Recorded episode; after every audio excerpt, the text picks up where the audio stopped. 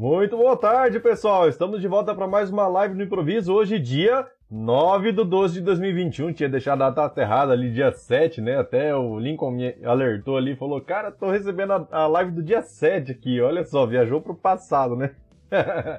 Mas é isso aí. Então, estamos de volta para mais uma live no improviso. A live no improviso, para quem não conhece, é uma live onde eu respondo o máximo de perguntas possíveis de vocês, certo? Durante o prazo de uma hora aqui, eu abro meu tempo para poder responder diretamente é, sempre que eu tiver conhecimento suficiente para poder responder, tá? Não vou ficar enrolando aqui, tentando encher linguiça, né? No máximo que eu faço também é tentar deduzir alguma coisa, mas eu deixo claro falando assim, ó, isso aqui é uma dedução, eu acho que vai funcionar assim, assim, Mas, vamos lá, o máximo, tudo que eu puder responder, com certeza eu vou responder, pode ficar tranquilo, beleza? Então, quem tiver pergunta para fazer, pode ficar à vontade para poder mandar. O pessoal tá chegando aí, na verdade, no começo da live, né? Geralmente o pessoal é, chega um pouquinho depois, né? Então no começo tem menos pessoas e por isso fica mais fácil de é, aumentar o tempo de resposta. Então, se você quer uma resposta detalhada, esse é o horário de fazer a pergunta, certo? Então, enquanto isso, deixa eu ver aqui, ó. Teve já o Alexandre. Não sei por que, que sumiu o, o chat do Alexandre aqui da tela da transmissão. Mas o Alexandre mandou já uma mensagem falando assim: Boa tarde, Alexandre de Natal, Rio Grande do Norte. Show de bola tem bastante gente da parte do Nordeste, cara. Inclusive de Natal mesmo tem gente lá, que eu sei. Certo? Então vamos lá. Lincoln já falou a live do dia 7 aparecendo, beleza. Marcos falou: Sou do Ceará, boa tarde, show de bola. Tem bastante gente daí, cara. Eu fico impressionado. Tem bastante mesmo. Deixa eu ver aqui, ó. O Max Gama falou assim: Edson, minha base tá dando out of memory ao listar todos os dados dela, 40 mil registros. O que pode ser? Pode ser. Ah, boa tarde, boa tarde, seja bem-vindo.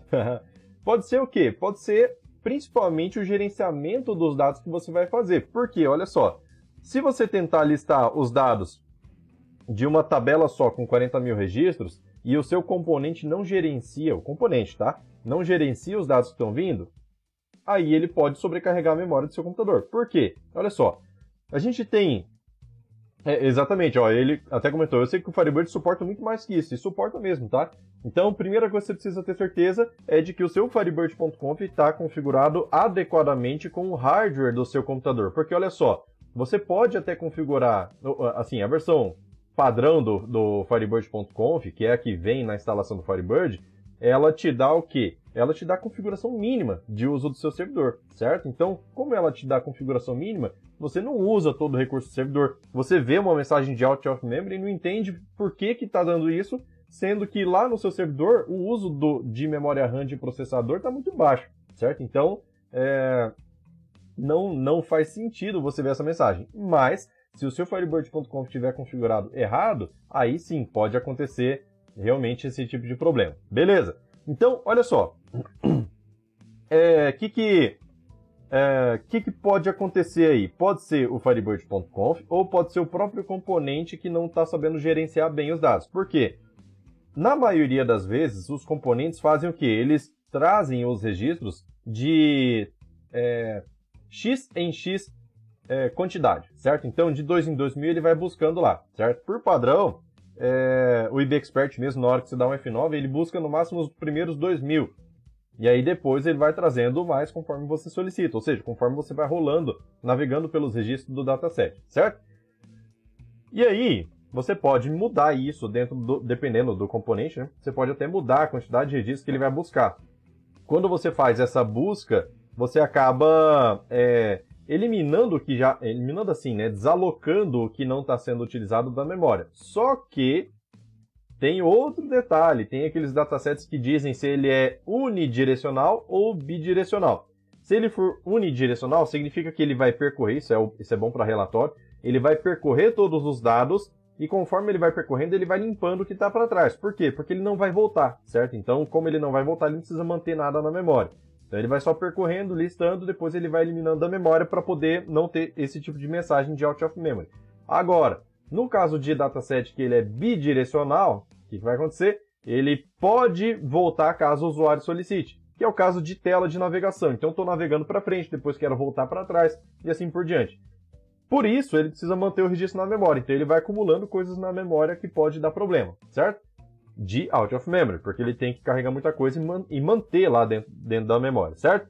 Então, a primeira coisa que eu, que eu sugiro é você dar uma olhada no seu Firebird.conf, tá? Existe a calculadora da IBSurgeon hoje em dia que tá, puta, uma maravilha, cara. Você chega lá fala assim, meu servidor tá com Firebird 3.0 instalado, é, arquitetura super server, tenho tantas conexões simultâneas, tenho é, uma base de mais ou menos 10 GB, tenho... Enfim, você vai colocando todas as configurações, quantidade de memória RAM, e aí ele calcula qual é a melhor qual é a melhor configuração de Firebird.conf, no caso do 3.0, também de databases.conf, certo? Daí ele coloca umas propriedades lá específicas para a base, para que você consiga obter o melhor desempenho do seu servidor. Senão você compra um baita de um servidor parrudo, né? Você não, o seu cliente, né?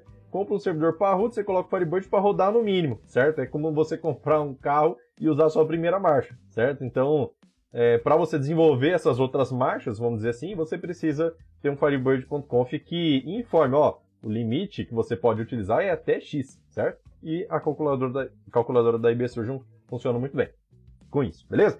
Aproveitando falando sobre IBSurgeon, na próxima terça-feira, dia 14, vai ter uma live do improviso, só que essa live do improviso vai ser com um convidado, que vai ser o Alexei Koviazin, da própria IBSurgeon, certo? Então a gente vai fazer uma uma sessão aqui de perguntas e respostas. Então, se vocês têm perguntas para fazer para ele sobre Firebird, sobre performance, sobre, sei lá, qualquer coisa, o Bird, sobre, é, que mais? É, possibilidades de novos recursos do Bird, inclusive. Por quê? Porque todo recurso novo que sai no, no, na Bird, no futuro será passado para o Firebird, de forma gratuita, no futuro, né? Então, é, se a gente sabe o que tem dentro do Bird, fica legal da gente saber o que vai vir também para o Firebird no futuro, né? Já que o Firebird é gratuito e no caso do, do Bird ele é pago. Só que é lógico, não é só isso, né? Bird tem muito mais ferramentas lá de administração. Então, qualquer dúvida que vocês tiverem sobre isso, pode perguntar lá para ele. Sobre como utilizar o First Aid, que é o recuperador de banco de dados deles, inclusive, certo? Então ele pode tirar todas as dúvidas sobre isso. Cara, então é, é é show de bola. Anotem as dúvidas aí, porque na próxima terça-feira, live no Provisto vai ser com ele aqui, beleza? Tomar uma água. Vamos lá. É, deixa eu ver, deixa eu ver. É... Ah, tá. E aí, aí, o Max falou assim, ó, isso dentro do EBExpert mesmo. Então pode ser a configuração do próprio EBExpert. Você já chegou a ver se o seu EBExpert está bem atualizado? Porque, cara, eu, eu nunca mais vi esse tipo de mensagem. Inclusive, já faz um tempo já que eu lembro que isso aconteceu, essa correção aconteceu, que quando você precisa listar muitos registros, é, olha só, ele começa, e, e o, no caso do no caso do IBExpert, ele é bidirecional, certo? Porque você consegue ir até o último registro, voltar para o primeiro e está tudo lá. Então ele fica tudo em memória. No caso do IBExpert, eu já vi que eles corrigiram isso dentro do dataset já faz um tempo, tá? Então, o que, que acontece? é, eu lembro dessa mensagem de out of memory e tudo. Então, é, quando você atualizar o seu IB Expert, você vai notar o seguinte: bom, não sei se ainda aparece essa mensagem, mas eu lembro que quando corrigiram, aparecia. O que, que ele fazia? Ele carregava uma certa quantidade de registros para a memória. Antes de estourar a memória, né? Antes de dar essa mensagem de out of memory, ele começava a gravar tudo em, em cache de disco, certo? E aí você não tinha mais problema de, de deixar tudo em memória. E aí isso foi resolvido, certo? Então, provavelmente só a atualização do CV Expert já vai resolver, beleza? É, deixa eu ver, deixa eu ver. Isso não é um problema do Firebird, tá? Isso é de quem está gerenciando ele ali no, no, do componente dele, né? Deixa eu ver. Posso usar seu vídeo como configurar seu Firebird.conf? É...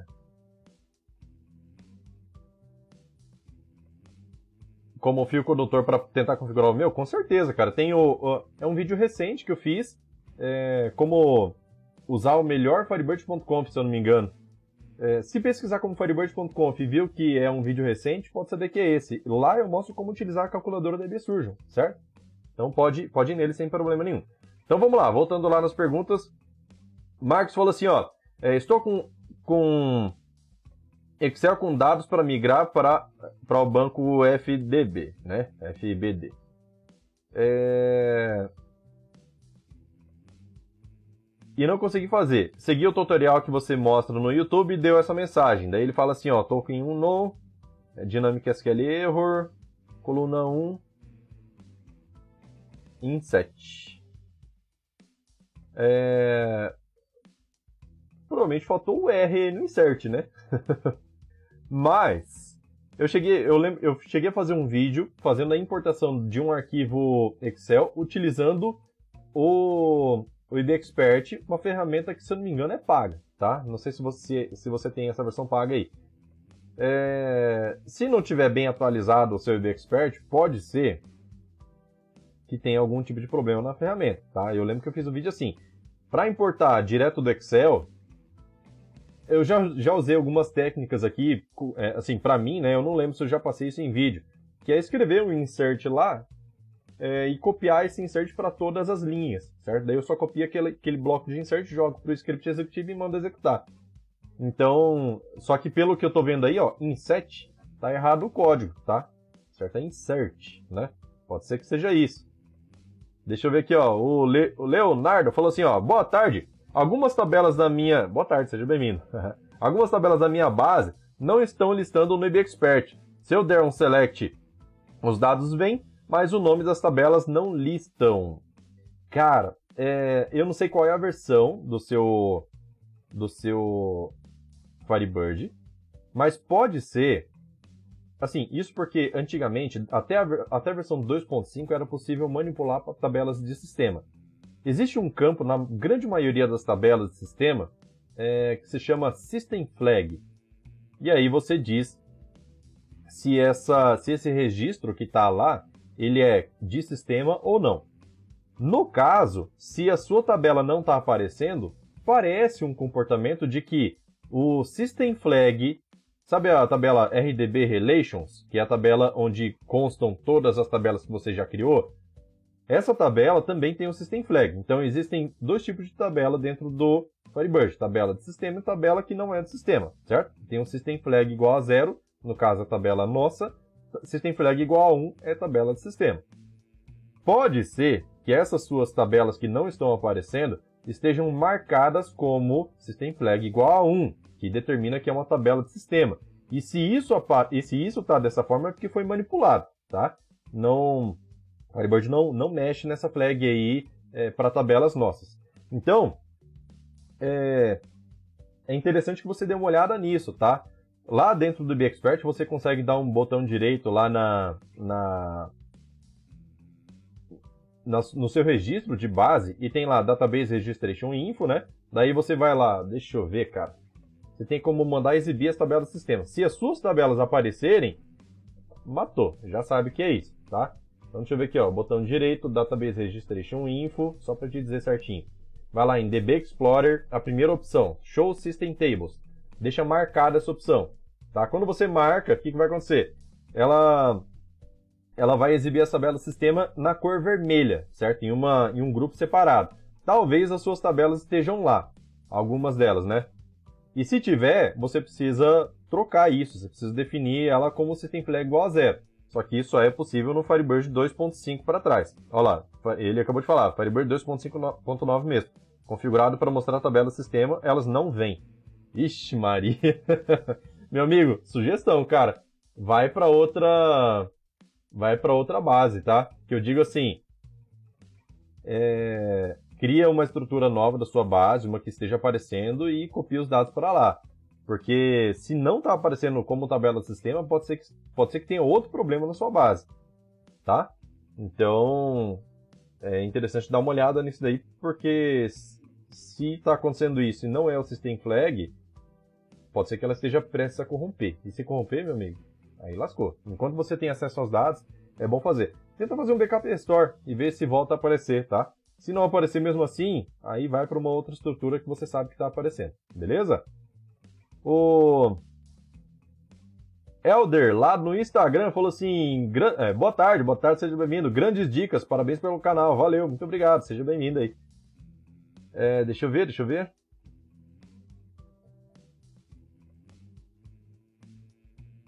Onde que eu parei aqui agora? André falou, boa tarde, Santa Fé do Sul, São Paulo. Boa tarde, seja bem-vindo. Já li ali do Leonardo. Deixa eu ver. Max Gama falou assim, ah tá, já tinha lido a mensagem dele. O WK Almeida falou, boa tarde, Edson, boa tarde, seja bem-vindo. Max falou, show de bola, beleza. Alexandre falou assim, ó, é, o meu deu esse erro quando eu tentei selecionar 6 milhões de registros. é, então depende, depende da quantidade de dados que tem em cada registro, sabia? Você pode ter uma tabela que tem dois campos, uma tabela que tem 100 campos. Se você tentar listar e dar um Ctrl End para ele sair navegando e passar por todos eles, é, a que tem 100 campos vai dar um out of memory muito mais rápido, pode ter certeza. Porque a quantidade de dados que está trazendo para a memória é maior, certo? Então, é interessante dar uma olhada na versão do seu IB Expert para ver se já corrige isso, beleza? Aí o WK Almeida falou assim, ó, é possível fazer um insert dentro de um execute block? É possível sim, com certeza. Exec... Execute block faz tudo, tudo, tudo, tudo você consegue fazer lá dentro. Por quê? Porque ele compila código PSQL, ele, é, você consegue criar, é, chamar procedures de dentro dele, você consegue chamar views, consegue chamar select, consegue chamar select com CTE em cima, consegue chamar, inclusive, vários CTS, consegue dar insert, consegue dar update, consegue, nossa cara, faz tudo, tudo, tudo, consegue fazer comparações, cálculos, consegue criar é, funções aninhadas, consegue criar cursores, consegue criar procedures aninhadas. É, meu amigo, o negócio é forte pra caramba. Você faz tudo lá. Tudo, tudo, tudo, beleza? Então pode ficar à vontade, pode explorar bastante Execute Block, porque faz tudo sim. E aí ele falou assim, ó. É, ou criar uma tabela e logo após criar, fazer insert? Consegue também, sem problema. Pode inclusive ser uma tabela temporária, certo? Você consegue fazer qualquer coisa, criação de dados, nossa, de, de estrutura. Pode criar pode mandar criar trigger a partir de um execute block. para você ter uma ideia. Consegue fazer tudo isso, cara. Inclusive tem uma aula, não sei se você já é aluno, tá? É, tem uma aula na, na parte de soluções imediatas que eu mostro como criar triggers de auditoria. E isso é criado através de código PSQL que roda no execute block. Tá? Lógico, eu deixei ele como procedure para que você não perca o código, né? Que ele fique gravado dentro do banco. Mas você consegue fazer isso também, tá? Então, você consegue fazer é, é, um execute block que varra todas as tabelas do seu sistema, todos os campos do, do sistema não, do banco, né?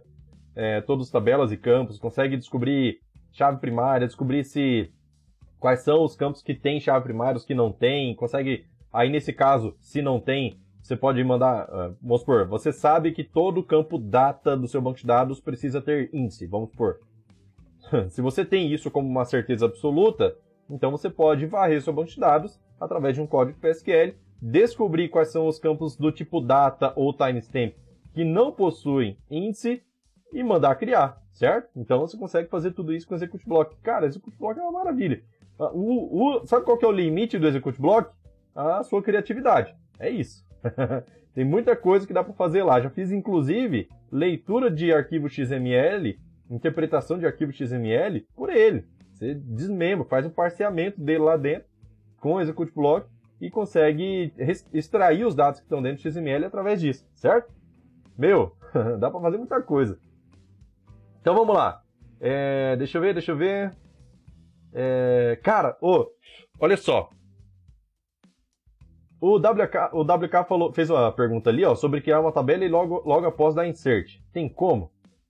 Cara, isso é uma pergunta muito interessante, porque veja bem, eu já falei aqui no canal que tudo, tudo no Firebird roda sobre, sobre, é, sobre uma transação. Então você precisa abrir uma transação para rodar qualquer coisa. Até mesmo Select você precisa rodar dentro de uma transação. Se você não abre uma transação, o seu componente está fazendo isso para você. A única coisa que roda fora de transação no Firebird é generator, certo? Então, quando você vai queimar um generator lá, ele roda fora de transação para que ele tenha uma independência e não haja repetição de código, certo? Mas se você está dentro do execute block, você não consegue dar um commit lá dentro, certo? Existe até um meio, mas você precisa abrir uma transação nova. Mas aquela transação que está lá dentro, você não, que, que foi usada para abrir o execute block, você não consegue dar commit nela. Porque se você der um commit, você derruba o você puxa o tapete do execute block. E aí ele, teoricamente, né? O Firebird não permite que você faça isso. E aí, se quando eu crio uma tabela eu preciso abrir uma transação, pensa bem, eu abro, eu abro uma transação para rodar o execute block. dou um create de uma tabela, faço toda a criação. Em seguida eu já consigo dar insert nessa tabela. Mas peraí, se eu não comitei a transação, como que eu consigo dar insert nessa tabela, sendo que ela não foi comitada? Hum? Já, já parou para pensar nisso? e existe um pequeno motivo, certo? No caso do, do, de criação ou alteração de estrutura, existe uma configuração no Firebird que, quando ele nota que você fez a criação de uma de uma estrutura, uma tabela, alguma coisa assim, ele autocomita essa estrutura sem afetar a transação que você está aberto, certo? A transação que você usou para poder criar essa estrutura. Então ele já faz é... ele já faz o autocommit dessa tabela. Então, por isso você consegue dar insert em seguida. Você dá o create, não precisa comitar os dados e já consegue dar insert, sem problema nenhum, certo? Quando você comitar os, os dados da sua da sua da, do seu execute block, vamos supor, terminou de fazer todo o insert que você precisava, aí você dá o commit ele vai estar com os dados gravados lá, sem problema nenhum. Beleza? Olha lá, o WK inclusive falou assim, show de bola, cara, explica como, como, viu, como vou fazer isso, né? Já pensei sim, show de bola. Então é isso, pode fazer sem medo que vai funcionar. Tranquilo? Vamos lá. É... Marcos perguntou ali, ó, sobre a migração Excel para banco FDB. No IBExpert usei a conversão através do Select. Me desculpe, mas sou o maior leigo dos leigos. Cara, fica tranquilo, tá? Não tem que pedir desculpa não, bicho. Aqui pode fazer qualquer tipo de pergunta sem problema nenhum. Tá? E, pô, eu, eu penso, eu, eu sou do seguinte modo, cara. Se eu penso de uma forma, se eu tenho uma dúvida de uma coisa, eu tenho certeza absoluta que alguém no planeta também tem essa dúvida. Não é possível. então, se você tem essa dúvida aí, por mais que você considere que é uma dúvida simples, é... pode não ser uma dúvida simples para outras pessoas. E com certeza essa live aqui vai ajudar. É por isso que eu incentivo as pessoas a fazerem as perguntas aqui. Cara, nossa, cara, toda semana chega alguém pedindo consultoria para mim e eu não presto consultoria. Por quê? Porque não dá tempo, cara. Se eu fosse pegar consultoria de todo mundo, primeiro que o canal ia ter que parar. Eu não ia conseguir produzir conteúdo pro canal, né? Por, por um tempo, né? Eu não consigo levar as duas coisas junto. Por quê? Quando eu começo um negócio. Programador, você sabe como que é. O cara começa um negócio, ele não quer parar de mexer com isso, até resolver. Eu, pelo menos, sou assim. Eu não, eu não consigo ficar desviando o foco, senão eu, ou eu faço uma coisa bem feita, ou eu faço um monte mal feito. Para mim é assim. Então eu prefiro começar um negócio e fazer super bem feito. Então, até terminar. Só que no caso do canal, não. Eu tenho que parar as coisas que eu estou fazendo para poder dar prioridade para o canal. O canal é prioridade. Né? Então eu não consigo pegar consultoria. Só que eu fico besta porque, olha só, tem nove pessoas aqui na live. Por que, que essas pessoas não vêm perguntar as coisas aqui na live? Na hora aqui, ó, eu tô respondendo. então, pô, eu não pego consultoria, porque eu não posso pegar o dinheiro de uma pessoa e, e, e afirmar que eu vou dar prioridade para isso, porque eu não vou, certo? Então eu prefiro não pegar. É que nem aquele negócio, ah, é muito fácil a pessoa pegar e falar assim, é, ah, eu preciso, que nem eu, eu precisei fazer um orçamento aqui na época da pandemia para colocar essa mesa aqui que eu estou usando. Liguei para um cara da marcenaria lá e falei assim, pô, faz um orçamento aí, mesa dessa medida aqui, assim, assim, assado, preciso para poder trabalhar, colocar computador, beleza. O cara, sabe quanto que ele me cobrou? No início da pandemia, nem tinha subido tantas coisas. 800 reais, cara. Falei, que? 800 reais? Não, obrigado, cara, tá louco. Eu comprei a mesma mesa, mesmo tamanho que eu precisava, numa loja, pronta, só ir lá e pegar, por acho que eu paguei, sei lá, é, 200 e poucos reais, é, é, quase nem 300, sabe? Então, pô, resolveu o problema com muito menos dinheiro. Só que o que, que acontece? Tem muita gente que pega e mete o preço lá em cima para não fazer, porque não quer fazer. Eu já não concordo, cara. Não adianta eu falar assim, ah, vou cobrar aí 10 mil a consultoria, né, para poder resolver o problema de alguém. Tem muita gente que pede, cara, pede por favor mesmo para fazer consultoria, mas eu não, não tem como, cara. Eu posso tentar ajudar conforme, conforme dá, né? Conforme eu consigo prioridade. Por exemplo, eu tenho os horários para poder responder os meus comentários aqui do, do canal, responder e-mails, tudo. E, eu tento ajudar conforme dá. Mas é, eu não posso pegar consultoria. Poderia, se eu falar assim, eu ah, vou cobrar 10 mil, por, 10 mil por consultoria. Mas ainda assim, eu não posso garantir que eu vou dar prioridade para isso. Entendeu? Então é um problema, eu não faço. É... Então, o que que acontece? Onde que eu parei aqui agora? Deixa eu ver. É, tava falando ali sobre a dúvida do Marx, né? O Marx estava falando sobre dúvida simples e tudo mais. Então, sobre, sobre essa, essa dúvida aí, cara, vai ser útil para muita gente com certeza, tá? Então a live está aqui para isso. Sobre migração para Excel, vou reler a pergunta. Para banco FDB, no IBExpert usei a conversão através de select. Beleza? Então você fez um select na tabela e aí dentro das colunas você colocou lá o insert. Beleza? Então, dentro do seu, do seu select lá, você coloca, você colocou assim, select, abre aspas, insert into, tabela tal, aí os valores, né? Beleza. Então, você pode utilizar, é, aliás, pelo erro que você me mostrou lá, a palavra insert está escrita errada, tá? Faltou um R lá antes do T, pelo que eu vi no erro, tá? Mas se você corrigiu isso e aconteceu outro erro, precisa dar uma olhada também. É... Tem um recurso no IBExpert que é bem legal, cara. Só que aí, como eu não mostro tela aqui, vai ser meio difícil para poder falar sobre ele, porque ele é um ele é um botão. O nome do botão se chama Export Data into Script, certo? Experimenta essa ferramenta aí. Ele fica lá, sabe o botão de commit e rollback? Então tem commit, tem rollback. Daí, em seguida, já é export data e export data into script. Utiliza a segunda opção, into script, beleza? Então, essa opção aí te dá a possibilidade de gerar os scripts de um resultado de um select, de um resultado de uma tabela em si que você buscou, certo? Então você consegue fazer é, uma geração pronta, beleza? Você não precisa fazer a conversão via select, a não ser que você esteja querendo automatizar o negócio, aí beleza, aí você pode fazer via select mesmo. Tranquilo? Então vamos lá. Ah, onde que eu parei aqui? Peraí foi a dúvida do Marcos, né? Deixa eu só ver se eu não pulei nenhuma. Caramba, cadê?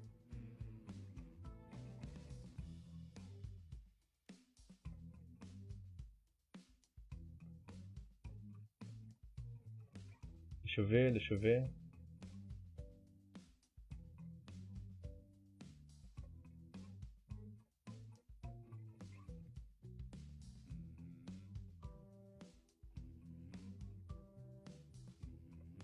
Onde que eu parei, meu Deus do céu? era dúvida do Marcos, não era? Eu não tô achando o chat dele aqui no YouTube.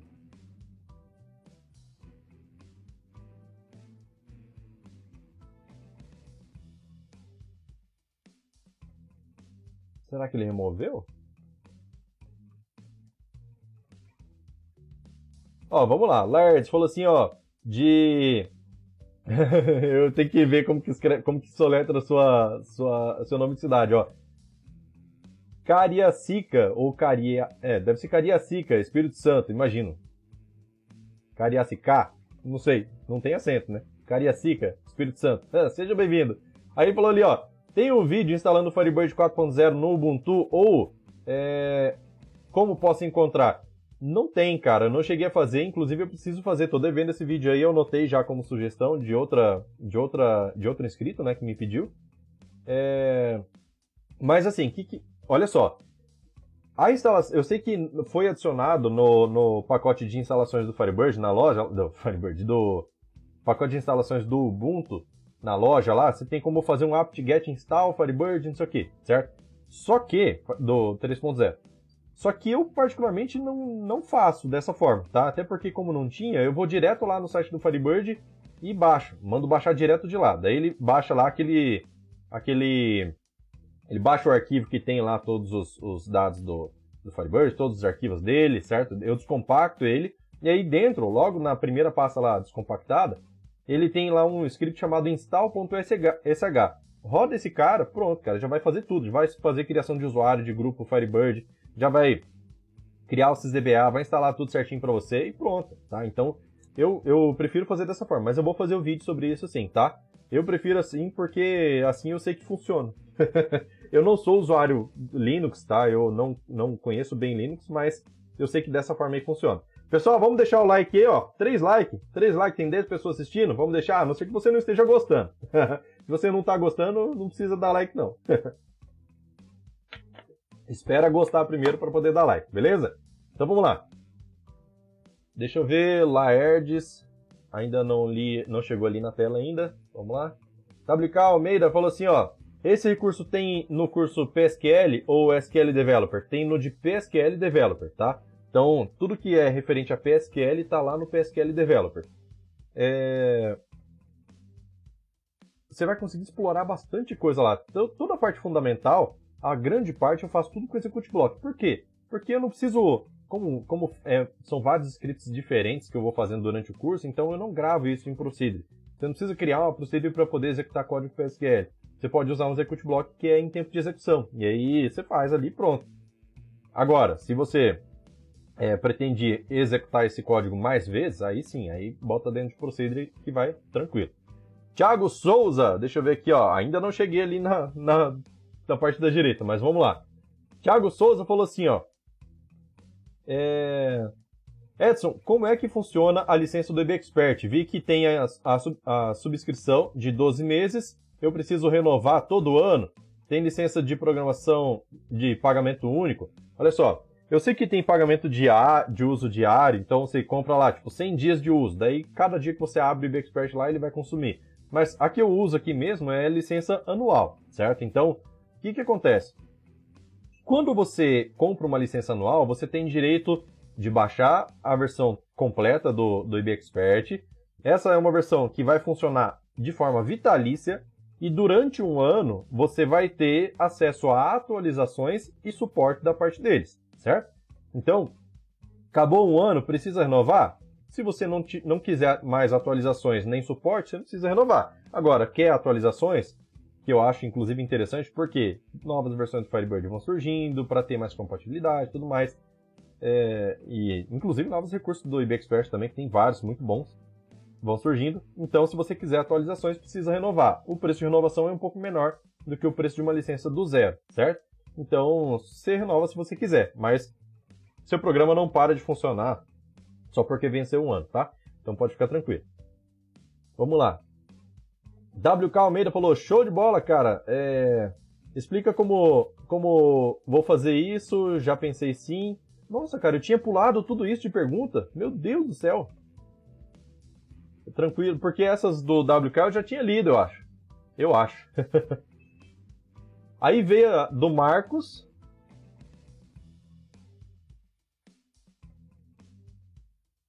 Ah, é porque do Marcos veio lá do, do Facebook, cara. Ah, por isso que eu não tô vendo aqui no YouTube, ô louco. tô achando que tá bugando tudo aqui no negócio. Então vamos lá, o Marcos falou assim, ó. É, com essa mesa de 800 pilas já vinha com o computador? É, se duvidar já vinha, né? tá louco, bicho, não dá certo não. então vamos lá. O Lincoln também falou lá no Facebook boa tarde. No, é, bom, já deve ter aparecido, já vou ler lá, né? Eu vim dar uma olhada aqui no Facebook se eu não perdi, ne não perdi nenhuma mensagem. É o Marcos, ele tinha falado ali, ó. Ah, beleza. Então já cheguei ali na tela. Beleza. Então vou voltar ali aqui pela, pela tela. É melhor porque daí o chat fica centralizado, né? Então aqui na minha tela de transmissão eu vejo o chat do Instagram, do Facebook, do YouTube, tá tudo aqui. Então vamos lá. Aí o, uh, o Max falou assim, ó. Outra dúvida, está acontecendo agora. Tem um sistema com 10 conexões, eu tenho percebido que algumas transações ficam presas e não aparecem no servidor, mas eu sei que elas estão lá. Porque se eu tentar incluir na mão um novo registro, ele dá key violation. É, provando que a transação foi iniciada e não finalizada. Pois bem, ontem pedi para todos saírem do sistema e mesmo assim não apareceu. Só surgiu quando eu quando eu pedi pro cliente, pro cliente reiniciar o servidor externo. Tá foda, porque tem o. Tenho tanto bonitinho no programa. Ah, porque eu trato bonitinho no programa a Start, a start Transaction e o Commit. É... Vamos lá, vamos lá, vamos pensar. Primeiro, na hora que você faz uma uma inserção, porque assim, o erro de key violation, olha só, cara, deixa eu falar uma coisa para vocês sobre isso. É, às vezes eu, eu acabo caindo nessa e, e, eu, eu fico me policiando para não cair, porque veja bem, às vezes a gente tenta deduzir qual é o problema sem de fato dar atenção para a mensagem que está dando erro, certo? Então, por mais que, por mais que a pessoa, e isso às vezes acontece assim, no caso comigo, as pessoas falam assim, cara, tá dando erro, hoje aconteceu, tá? Tá dando erro é, ao utilizar uma, um determinado recurso, é, o que pode ser? E aí, às vezes, eu tento deduzir o que pode ser. Bom, pode ser o quê? Pode ser FB Client, pode ser versão do Expert, pode ser é, apontando para a porta errada, pode ser Interbase instalado junto, enfim, pode ser uma, uma série de coisas. E eu esqueço de perguntar para a pessoa qual é exatamente a mensagem de erro que está sendo retornada. Então eu vou te perguntar agora, qual é exatamente a mensagem de erro que está sendo retornada? Porque Key Violation fala sobre tentativa de inserir um código PK que já foi utilizado. Só que isso não acontece com o Generator. Então, a pergunta, qual é exatamente a mensagem de erro que está sendo retornada? Só assim a gente vai conseguir saber mais precisamente o que pode ser. Senão a gente vai tentar deduzir aqui coisa que às vezes nem, nem tem necessidade de perder tempo com isso. Beleza? Então a gente acelera bastante o processo aí de descoberta de problema. Então, é uma sugestão até para vocês. Quando vocês forem se depararem com um tipo de problema, é, ao invés de tentar deduzir o que pode ser, porque às vezes isso engana, cara. Você, enxerga um sintoma, você fala assim, ah, cara, deve ser isso. Ah, não é, deve ser aquele outro. Ah, então só pode ser isso. Aí você vai testando, testando, testando, você perde uma hora, duas horas aí tentando resolver, mas não deu a atenção devido que a mensagem de erro que o Firebird está dizendo. É isso. então, às vezes, só, só o fato de dar uma, uma atenção melhor aí resolve, beleza? Então, vamos lá, vou ficar esperando sua mensagem aí, beleza? É, deixa eu ver, deixa eu ver, deixa eu ver. O, o Marcos falou assim, ó, eu consegui gravar os dados certinho na tabela auxiliar que você ensinou no vídeo, consegui. Agora a tabela auxiliar para a tabela correta que não foi. Ah, entendi. Entendi. Então, foi feita uma uma importação lá do com, utilizando a insert text, né, provavelmente. Daí ele grava tudo em tipo texto. Então, para fazer isso, para poder fazer a passagem dos dados de uma tabela para outra, utiliza o comando insert, normal, insert na tabela de destino. É, só que ao invés de colocar values não sei o que, que são os valores que você vai inserir para inserir uma linha, tira o values e embaixo você coloca um select, certo? Select nessa tabela auxiliar que foi utilizada para importação. Beleza. Daí, além disso, você precisa também é, colocar um cast em cada um dos campos da, do seu select para você converter o tipo de dados de varchar para o tipo de dados correto. Por exemplo, lá na sua tabela de destino, você vai ter lá campo do tipo integer, campo do tipo date, campo do tipo varchar, campo do tipo não sei o que, de tamanhos de variados, certo? tamanhos variados. E para isso, você precisa fazer essa conversão também. Porque, por exemplo, se você tentar inserir um campo, um campo, vamos dizer assim, é, varchar de 80, dentro de um varchar de 60. Ele vai dar, ele pode dar erro, certo? Porque você vai tentar inserir alguma coisa lá. E aí, o que você vai fazer com o restante dos dados? Você pode fazer um substring para pegar só as primeiras 60 posições, certo? Então, tem alguns tratamentos que você precisa fazer aí para poder passar esses dados de uma tabela para outra. Beleza? Sim, sem dar erro, né? Então, aí entra o que eu acabei de falar.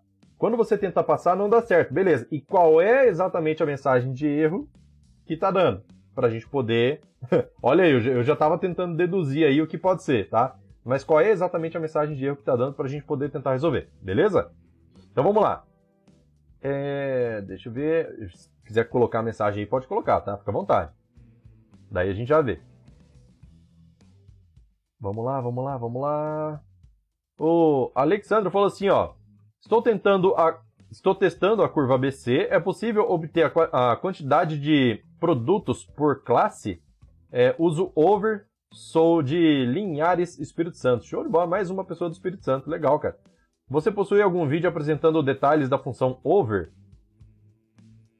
Cara, eu já já fiz alguns vídeos, já fiz alguns vídeos.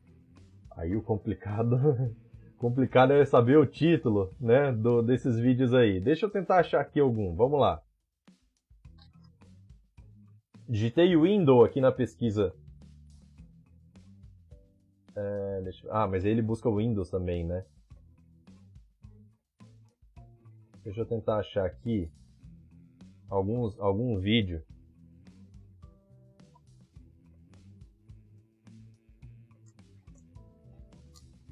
Windows, vamos ver.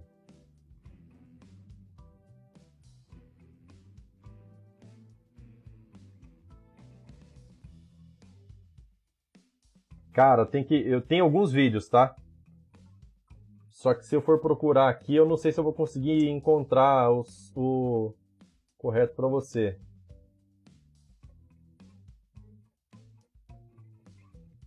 Sugiro, sugiro. Tem um. Tem, eu achei um aqui, ó. Eu vou colocar o link para você, tá? Eu achei aqui agora, mas eu sei que tem mais. Tem mais vídeos que eu falei, que eu falei aqui sobre o Window Function.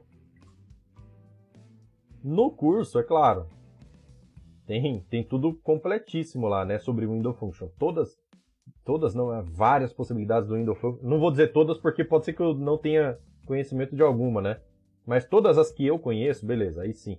Todas as que eu conheço sobre o Window Function eu já postei lá dentro do grupo. Do grupo não, do curso. então tá tudo lá. Deixa eu colocar aqui, ó. O vídeo sobre o Window Function. Tá aí o link, beleza? Então esse aí talvez já, já te dê uma ajuda. É, deixa eu ver, deixa eu ver. Sobre conseguir contar a quantidade, eu, para ser sincero, cara, eu não me lembro exatamente da, da estrutura correta para poder dizer, ah, é só colocar um count lá, count over, por exemplo.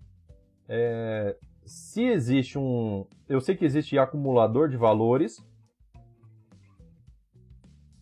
Talvez, talvez seja só colocar um count over e aí observar o que, que você vai colocar lá dentro do over para poder restringir, para totalizar só daquele produto. Tipo, partition by é, t.id produto, por exemplo, sabe? Então talvez isso dê certo já para você conseguir observar qual é a quantidade de, de é, produtos que tem naquele segmento, certo? Ou partition by sei lá, classificação. Você pode fazer um select por fora de tudo, e aí você tem classificação A, B e C. E aí você coloca lá count partition by A, partition by B, é, para é, para tentar contar quantos registros tem lá, certo? Deixa eu ver aqui, ó. Lincoln, boa tarde, boa tarde, seja bem-vindo. Alexandre, vai, já foi no Facebook lá. É que ele já tinha chegado. Ou tem outro Lincoln também, ou é o clone dele. Alexandre falou assim, ó. É... Edson, qual é o tamanho máximo em caracteres de um script SQL? Exemplo, insert, into, tal. É... Vamos lá. O tamanho máximo de um registro que pode ser armazenado dentro do banco de dados, dentro de uma tabela, é de 65 KB. Então, consequentemente, o seu insert não pode ultrapassar isso, certo? É... baseado em quê? Baseado nos dados que você está inserindo. Então, eh, não só nos dados, mas, por exemplo, se eu tenho um varchar de 100 e eu estou inserindo 10, 10 caracteres só dentro desse varchar, o que, que vai contar? O seu insert vai ter que considerar o varchar de 100, certo? Por quê? Porque até onde ele pode chegar, ele tem que estar preparado para chegar até esse tamanho. Então, é, você não pode inserir um registro maior do que esse tamanho. Tá? Então, fora isso, eu acho que é tranquilo. Pode colocar, não, não ultrapassando esse tamanho, pode colocar sem problema nenhum. Deixa eu ver aqui, ó. Agora, com relação a select, pode colocar um select gigantesco embaixo que ele aceita sem problema nenhum. É, para fazer um insert a partir de um select, né? Marcos falou assim, ó. Qual o comando para dar 10 mil likes nessa live? O comando é esse aqui, ó. Tem, tem comando para dar 10 mil likes na live. Sabe o que você faz? Compartilha, meu amigo. Compartilhe aí nos grupos que você conhece, das pessoas que você conhece sobre Firebird, certo? Isso ajuda bastante. A forma de você conseguir dar mais compartilhamentos é compartilhando, mais likes é compartilhando, certo? Então isso ajuda bastante o canal, de verdade, cara. Porque, apesar de. de é... Cara, existe uma coisa muito interessante, olha só. Eu não sei se vocês já perceberam isso, mas a gente costuma compartilhar conteúdo somente com pessoas que a gente acha que é relevante para a gente, né? Vamos dizer assim, ah, eu acho que é importante para essas pessoas saberem desse conteúdo, certo? E a gente compartilha conteúdo que a gente sabe que realmente tem algum valor agregado, certo? Então aquele valor lá, pô, essa dica foi interessante, é interessante que a pessoa veja. Só que você já notou que quando se fala, eu já notei isso, pô, se eu assisto um vídeo que nesse vídeo, antes da pessoa falar sobre sobre conteúdo de fato que, que eu estou procurando, já está falando lá sobre é, ah, dá uma olhada lá também no meu Apoia-se, dá uma olhada lá também no meu, é, sei lá, no meu curso, sabe? Aí eu, eu automaticamente já não compartilho, certo? Então, é, vocês veem, a live aqui, tanto que, por isso que vocês não eu falando sobre, eu só falo sobre curso para quem realmente está interessado, que é quem faz a inscrição. Eu faço divulgação do evento, certo? Do evento, que é gratuito, a pessoa assiste se ela quiser. Agora, curso só divulgo para quem realmente está interessado em curso. É, já esses vídeos aqui do canal, você vê nenhum deles fala sobre curso. Justamente para não ser o cara chato, porra, já tá falando de vender de novo, entendeu? Então, é, por isso, por isso que eu faço para poder, porque se eu não gosto de compartilhar vídeo assim, então por que, é, por que alguém precisaria compartilhar um vídeo meu se eu falasse sobre isso, certo? Então, é por isso que eu não falo. Então. É isso, é isso. Então o compartilhamento ajuda bastante aí no canal, com certeza, certo? Então eu tento fazer o vídeo da melhor forma possível para que seja para que seja legal fazer o compartilhamento, certo? Então, lógico, só compartilhe se você quiser, tá? Não quero que você se torne um cara chato também. Para daí chega os outros e fala, pô, de novo esse cara compartilhando. só compartilhe o que você realmente acha interessante, beleza? Então vamos lá. É, vamos lá, vamos lá, vamos lá, vamos lá.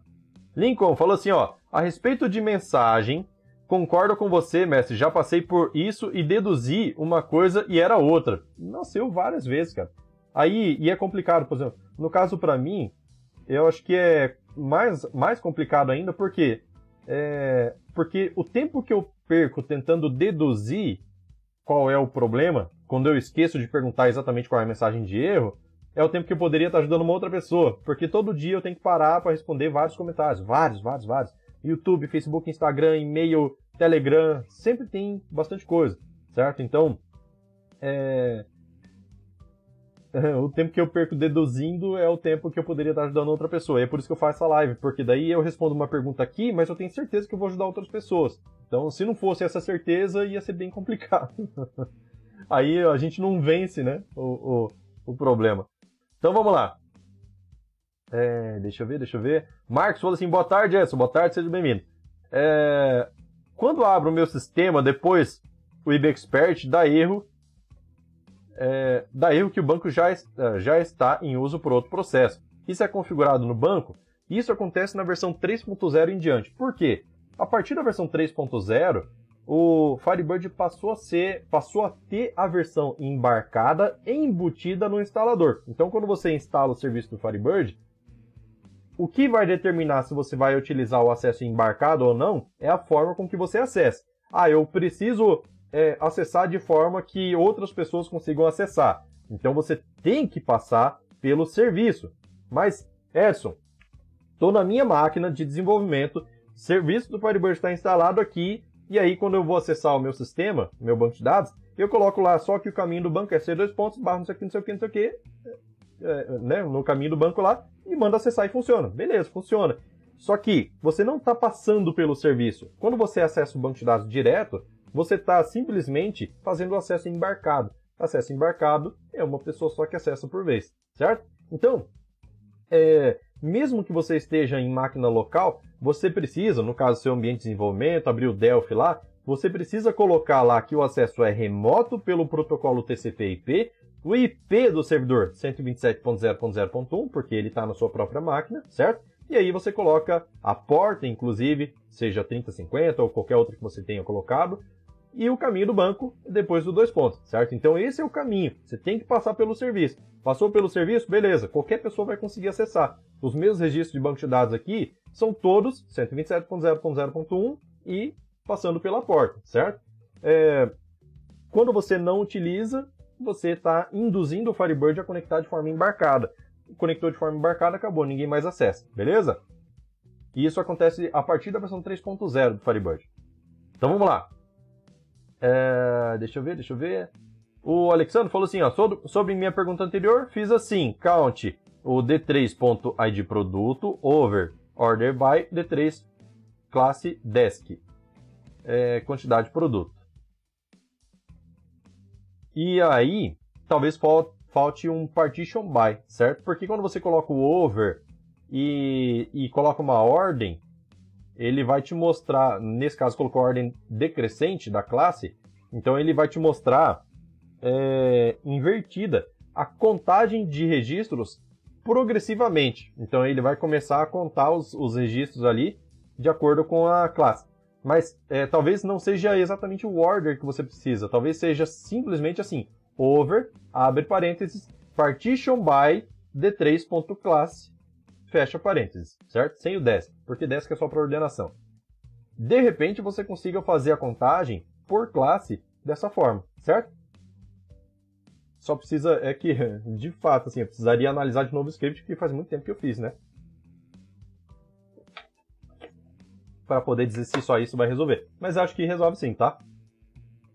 Vamos lá. Max Gama falou assim, ó. Bom, sobre a minha dúvida, tentei agora e não consegui replicar a, a, o problema, né? Parece, olha aí a dedução, que alguma coisa se perde e ele não consegue reatar. Por exemplo, agora tudo ok. É... E falou ali, ó.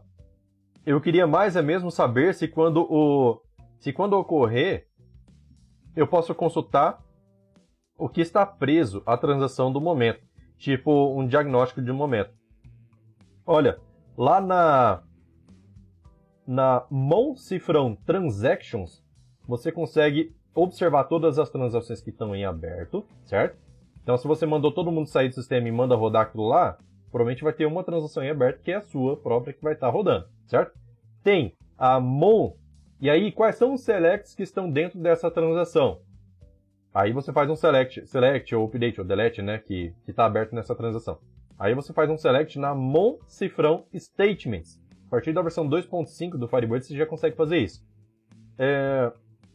Então nessas tabelas Mon Statements, por exemplo, nessa tabela Mon Statements, você consegue observar todas as, todas as consultas que estão abertas. Você tem o código da transação lá dentro também. O ID da transação que você pode vincular e saber qual é a transação.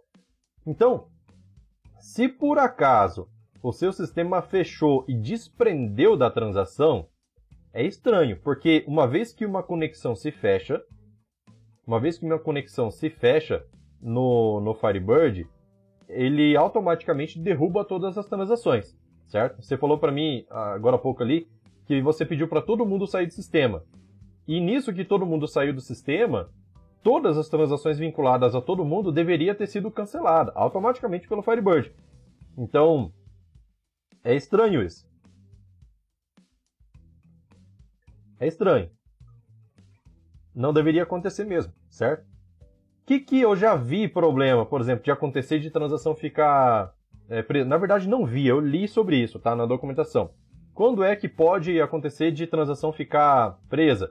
Cara, normalmente, pela documentação lá, eles falam que, falam que, que é possível acontecer esse tipo de problema quando você está trabalhando com banco de dados em nuvem conexão, não diretamente em nuvem, mas a conexão de um banco local com um banco em nuvem que você executa muitas transações e de repente acontece algum corte na rede, alguma coisa assim, que por algum motivo o Firebird não conseguiu identificar a perda de conexão e por isso ele não fechou a transação. Eu já fiz teste e não consegui reproduzir, tá? Assim que eu desconecto, ele, ele já derruba e já derruba a transação que está vinculada e tudo. Não consigo fazer teste, mas pela documentação lá diz que existe uma pequena possibilidade que daí essa transação cai para o limbo. E aí existe um comando, se não me engano, no gfix que você consegue é, eliminar isso que está no limbo, né? Então, mas eu acho que é muito difícil isso acontecer se você estiver utilizando o banco local. Muito difícil mesmo, certo? Muito difícil mesmo. Beleza? Vamos lá. Até porque comigo nunca aconteceu tá? Nunca aconteceu. Talvez em nuvem possa acontecer aí alguma coisa, mas ainda assim eu não consegui reproduzir, tá? Então vamos lá. É, deixa eu ver, deixa eu ver, deixa eu ver, deixa eu ver. Lincoln falou assim, ó.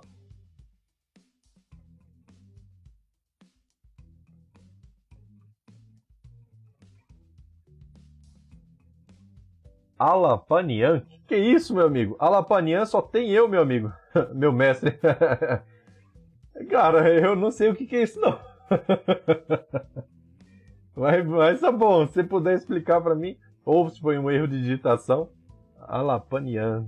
Eu até olhei de perto porque pensei, meu Deus, será que eu não tô enxergando direito?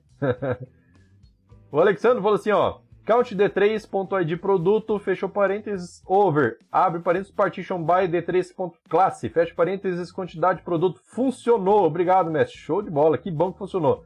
Max falou, obrigado mestre, vou monitorar, show de bola. É, cara, outra coisa que é interessante, olha só, além da calculadora do, Fire, do, Firebird.conf da IBSurgeon, eles têm também um serviço gratuito que eles identificam, eles identificam é, eles identificam, não, eles. É, também, né? Mas eles fazem a interpretação daquele arquivo trace do Firebird. O arquivo trace pega tudo, cara. Pega tudo, tudo, tudo. Pega é, select que tá rodando demais, pega. É, assim, todo select que é executado ele coloca lá, select lento, select que, que consumiu muito, muito, é, muita memória, é, transação em aberto por muito tempo. Então, eles têm interpretação do arquivo trace Inclusive, eu já fiz vídeo aqui de como utilizar a visualização desse trace lá na ferramenta da IBSurgeon, que é uma ferramenta online, em que você pode importar o seu arquivo trace lá de forma gratuita. Importa, desde que o arquivo não tenha mais de 100 MB, certo? Importa o arquivo e, e, ele te dá um monte de gráfico, cara. Gráfico assim, ó, esse select key, ele foi rodado X vezes, ele usou tanto de processador. Todas essas informações que eu falei para vocês mostra gráfico, certo? Então, você pode deixar uma hora rodando lá o seu trace e aí depois você pega esse arquivo e tenta jogar lá para IB Surgeon. Experimente fazer isso, Max, para você ver. Às vezes você consegue identificar algum certo padrão de problema que é difícil de ver assim a olho nu, vamos dizer assim, né? E com o arquivo trace vai ficar fácil e com a ferramenta da IB Surgeon vai ficar mais ainda. Beleza? Lincoln falou assim: é, é que você falou ali que é, apareceu outro Lincoln. Ah, tá. Aí eu podia ser um clone. Ah, entendi, entendi. Então é só você mesmo. Às vezes a pessoa é, conecta em dois lugares diferentes, né? Porque, ó, essa live aqui ela é transmitida no YouTube, no Facebook, no Instagram e no Telegram, tudo ao mesmo tempo, cara. Tudo ao mesmo tempo, ao vivo, certo? Então, é... a pessoa pode se conectar em outros lugares também, né? Não tem problema.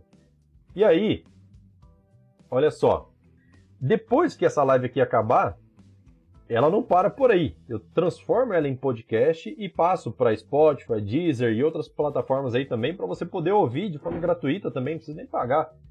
É, de forma gratuita para que você possa, sei lá, tá, tô indo para casa, cheguei já, tô, tô, cheguei, acabei o meu serviço, tô indo para casa, bota no Bluetooth do carro lá e já é, vai escutando a sua live, vai fazer um exercício, já vai escutando sua live, beleza, você quer, você precisa se distrair fazer exercício, né? Porque exercício é chato pra caramba. Eu preciso fazer também. e aí a gente precisa se distrair, né? Botar alguma coisa pra ouvir pro tempo passar. Então, é... nada mais justo que botar uma live do improviso aí e começar a ganhar um monte de conhecimento interessante.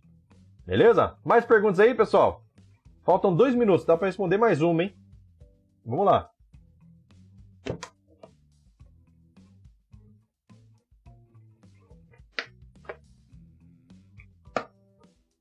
Bora, minha gente. Dois minutinhos. Minutitos, dois minutitos. Alcides falou: opa! Chegou! Seja bem-vindo, meu querido. O que mais, galera? Vamos lá. Vai perguntar. Pode mandar pergunta aí. É a hora, hein? Natal tá chegando, final do ano tá chegando. Tá chegando as horas das famílias se reunir. Dar uma desacelerada. Hã? É, meu amigo, 2021 tá acabando, hein? Que isso, muitas emoções esse ano.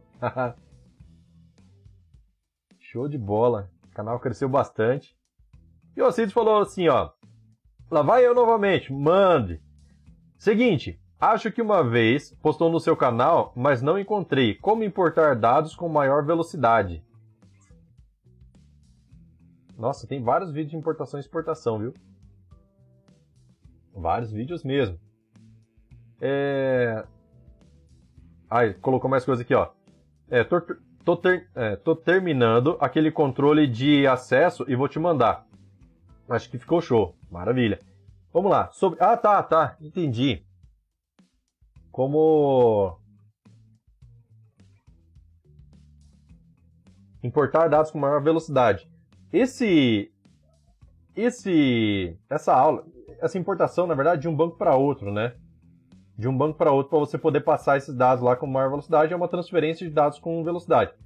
Esse conteúdo foi passado em um evento de PSQL, certo? Então ele está lá no na formação é, na formação PSQL Developer, certo? Então lá dentro de soluções imediatas você consegue é, achar esse cara lá. Deixa eu só pegar o nome certinho, beleza?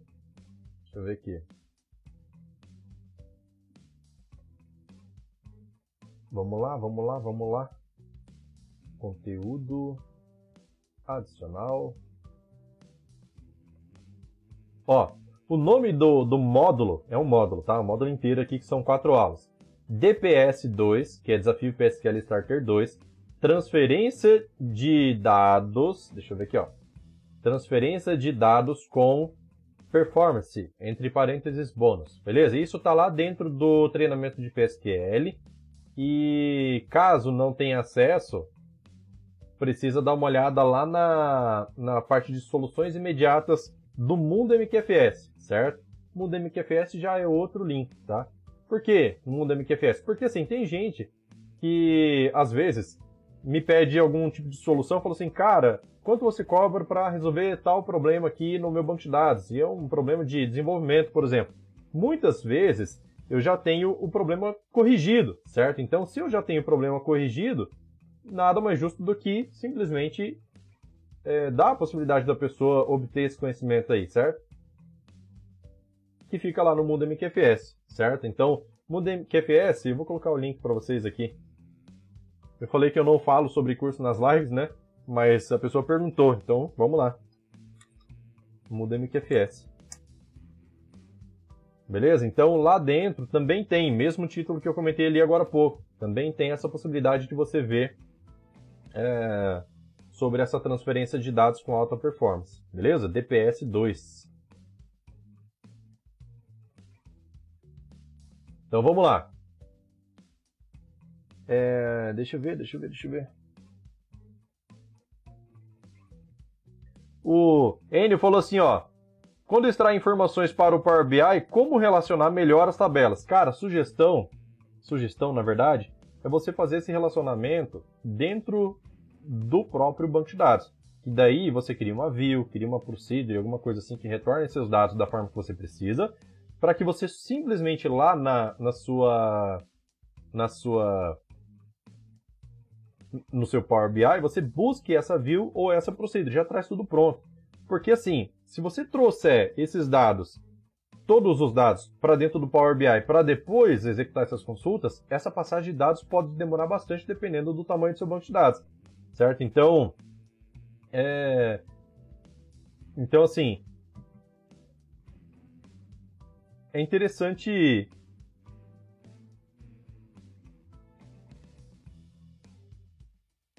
Nossa, eu, pensei outra coisa aqui agora e me, me fugiu da cabeça, acredita? Desviei o pensamento. É interessante você fazer essas procedures, views, dentro do próprio banco de dados. Eu falo isso também porque eu não conheço, eu não sou especialista em Power BI, tá? Eu já fiz vídeo de como fazer a comunicação entre Power BI e o Firebird, mas é, eu não sou especialista no Power BI, eu não sei como fazer otimização de performance lá dentro dele. O que eu sei é que se você passar os dados mastigados para o Power BI, logicamente você vai ter uma melhoria de performance aí é, por conta de trafegar menos dados na rede, certo? Vamos lá, tem mais perguntas aqui, ó. O Alcides falou assim, ó, tem um script de insert, três pontinhos, não falou mais nada. É, Max falou assim, ó. Essa é o meu presente do Papai Noel. Foi, pa, foi patrão foi patrão comprar seu curso. Ganhei o ano. Show de bola, que bom. Alcides falou, valeu. Beleza. É, minha gente, então. É... Acredito que seja isso. A gente já passou aqui do horário. São 14 horas e 5 minutos de Brasília, 13 horas e 5 minutos do meu. Vou almoçar agora, né? Porque senão eu vou desmaiar aqui. Beleza? Então, galera, queria agradecer demais a participação de vocês. Lembrando que na próxima terça-feira vai ter participação especial aqui do Alexei Koviazin, da IB Surgeon, russo, vai falar em português aqui com a gente. Guardem perguntas para poder fazer pro cara, tá? Vamos aumentar a audiência aqui, compartilhe com seus amigos aí falando que vai ter, ó, presta atenção, vai ter lá uma live top no MQFS, porque, pô, o cara tá vindo pra cá, um convidado especial, então eu espero que tenha bastante gente na live aí, beleza? Conto com a participação de todos vocês. Então, por essa live é isso, muito obrigado pela participação, vou, vou ficando por aqui, valeu, falou, tchau, tchau, até mais, bom trabalho aí para vocês. Fui!